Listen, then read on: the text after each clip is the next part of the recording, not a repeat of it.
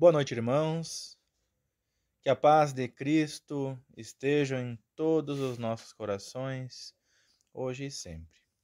Dando sequência à leitura, à reflexão do Evangelho, nesta noite, coube-nos a leitura do capítulo 6, O Cristo Consolador, o jugo leve. Vinde a mim, todos vós que sofreis e que estáis sobrecarregados, e eu vos aliviarei.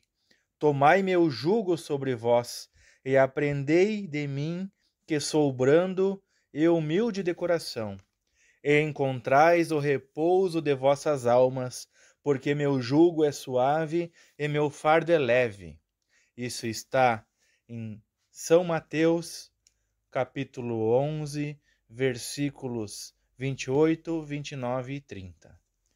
Todos os sofrimentos, misérias, decepções, dores físicas, perda de seres queridos, encontram sua consolação na fé no futuro, na confiança na justiça de Deus, que o Cristo veio ensinar aos homens, sob, aos homens Sobre aquele, ao contrário, que não espera nada depois desta vida, ou que duvida simplesmente, as aflições se abatem com todo o seu peso, e nenhuma esperança vem suavizar-lhe a amargura.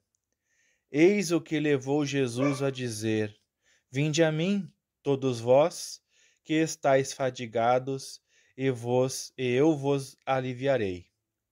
Entretanto, Jesus coloca uma condição à sua assistência e à felicidade, e à felicidade que promete aos aflitos. Essa condição está na lei que ensina. Seu jugo é a, a observação dessa lei. Mas esse jugo é leve e essa lei é suave, uma vez que impõe por dever o amor e a caridade. O consol é, consolador prometido. Corrigindo. Consolador prometido. Se vós me amais, guardai meus pensamentos, e eu pedirei a meu Pai, e ele vos enviará um outro consolador, a fim de que permaneça eternamente convosco o Espírito de verdade que o mundo não pode receber, porque não o vê e não o conhece. Mas quanto a vós, conhecê-lo-eis, porque permanecerá convosco e estará em vós. Mas o Consolador, que é o, que é o Santo Espírito, que meu Pai enviará em meu nome, ensinar-vos a todos, todas as coisas e vos fará relembrar de tudo aquilo que eu vos tenha dito. Isto está em São João, capítulo 14, versículos 15, 16, 17 e 26. Jesus promete um outro consolador, o Espírito de verdade, que o mundo não conhece ainda, porque não está maduro para compreendê-lo que o Pai enviará para ensinar todas as coisas e para fazer recordar aquilo que o Cristo disse. Se, pois, o Espírito de verdade deve vir mais tarde ensinar todas as coisas, é que o Cristo não disse tudo. E se ele vem fazer recordar aquilo que o Cristo disse, é porque isso foi mal, isso foi esquecido ou mal compreendido. O Espiritismo vem, no tempo marcado, cumprir a promessa do Cristo. O Espírito de verdade preside a sua instituição, chama os homens à observância da lei e ensina todas as coisas em fazendo compreender o que Cristo não disse senão por parábolas. O Cristo disse: que ouçam os que têm ouvidos para ouvir. O Espiritismo vem abrir os olhos e os ouvidos, porque fala sem, sem figuras e sem alegorias. Ele ergue o véu deixado propositadamente sobre certos mistérios. Vem, enfim, trazer, sua, su, trazer uma suprema consolação aos deserdados da terra e a todos aqueles que sofrem, dando uma causa justa e, um fim útil a, a todas as dores. O Cristo disse: Bem-aventurados os aflitos, porque serão consolados. Mas de que forma se achar feliz sofrendo, não sabendo por que sofre? O Espiritismo lhe mostra a causa nas existências anteriores e na destinação da terra, onde o homem espia seu passado. Mostra-lhe o objetivo naquilo em que os sofrimentos, como crises salutares que conduzem à cura, e são a depuração que assegura a felicidade nas existências futuras. O homem compreende que mereceu sofrer e acha o sofrimento justo. Sabe que esse sofrimento ajuda ao seu progresso e o aceita sem lamentar. Como o, sof... como o obreiro aceita o trabalho que deve lhe valer seu salário. O Espiritismo lhe dá uma fé inabalável no futuro, e a dúvida pungente não mais se abate sobre sua alma, fazendo-o ver do alto a importância das vicissitudes terrestres se perde no vasto e esplêndido horizonte que ele descortina, e a perspectiva da felicidade que o espera lhe dá a paciência, a resignação e a coragem de ir até o fim do caminho. Assim, o Espiritismo realiza o que Jesus disse do Consolador prometido conhecimento das coisas, que faz o homem saber de onde vem, para onde vai e por que está na terra. Chamamento aos verdadeiros princípios da lei de Deus e consolação pela fé e pela esperança. Bem, meus irmãos, fazendo um breve comentário então sobre essa leitura maravilhosa, primeiramente sobre o item O Jugo Leve, a lição que podemos extrair desta desse esclarecimento é que podemos é que é possível ter uma perspectiva diferente. Jesus nos convida a olharmos de modo diferente acerca das provas, das expiações apresentadas em nosso caminho, sabendo que ainda necessitamos do sofrimento para aprender, como se estivéssemos subindo uma montanha, para que possamos enxergar mais longe. Sem essas provas, sem esse fardo, talvez não tenhamos condições de desbravar, de perceber horizontes mais distantes e assim progredir compreender o nosso, o nosso caminho verdadeiro. Jesus aqui nos dá uma prova do seu amor, convidando-nos à esperança, à resignação e à fé.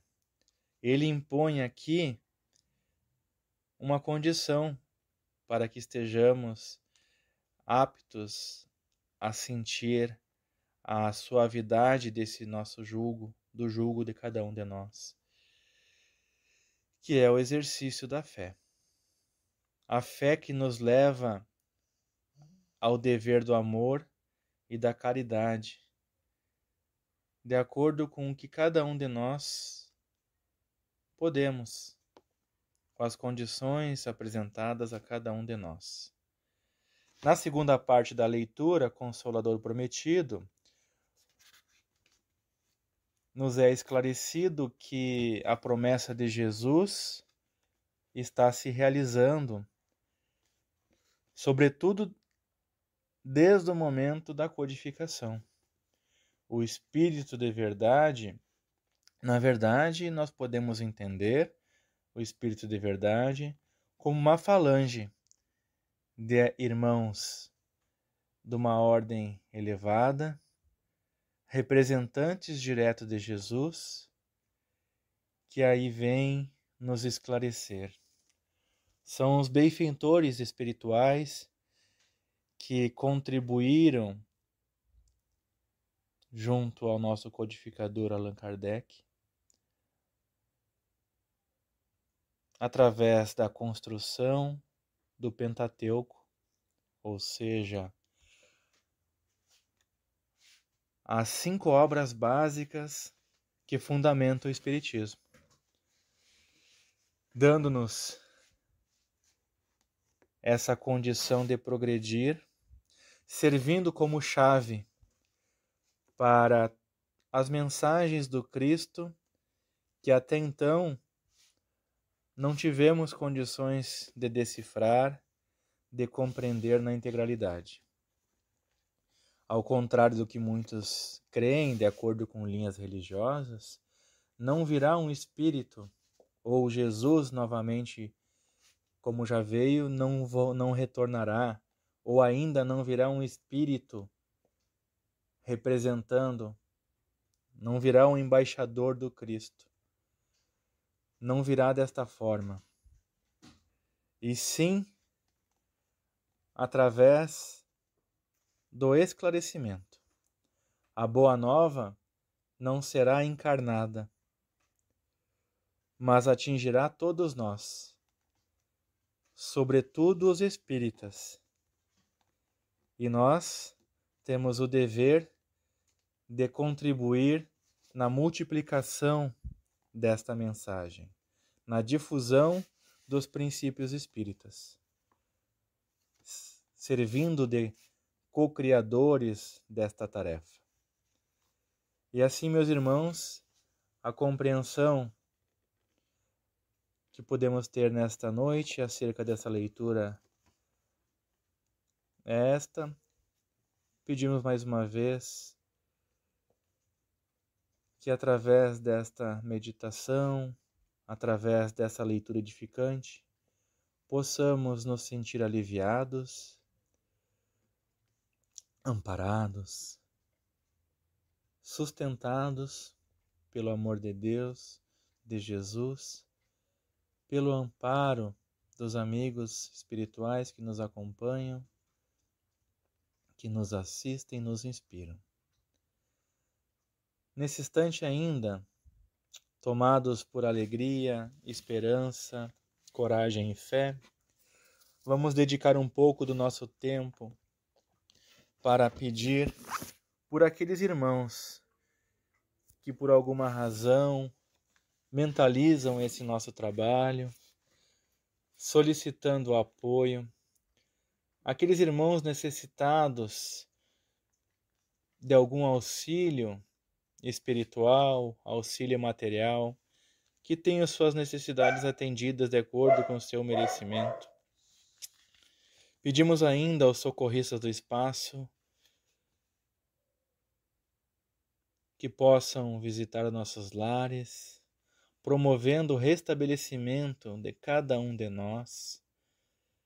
Pedimos ainda que as nossas águas, aonde estiverem, sejam magnetizadas, que seja colocada nelas o remédio que possa restaurar o nosso espírito, o nosso corpo, trazendo-nos o equilíbrio,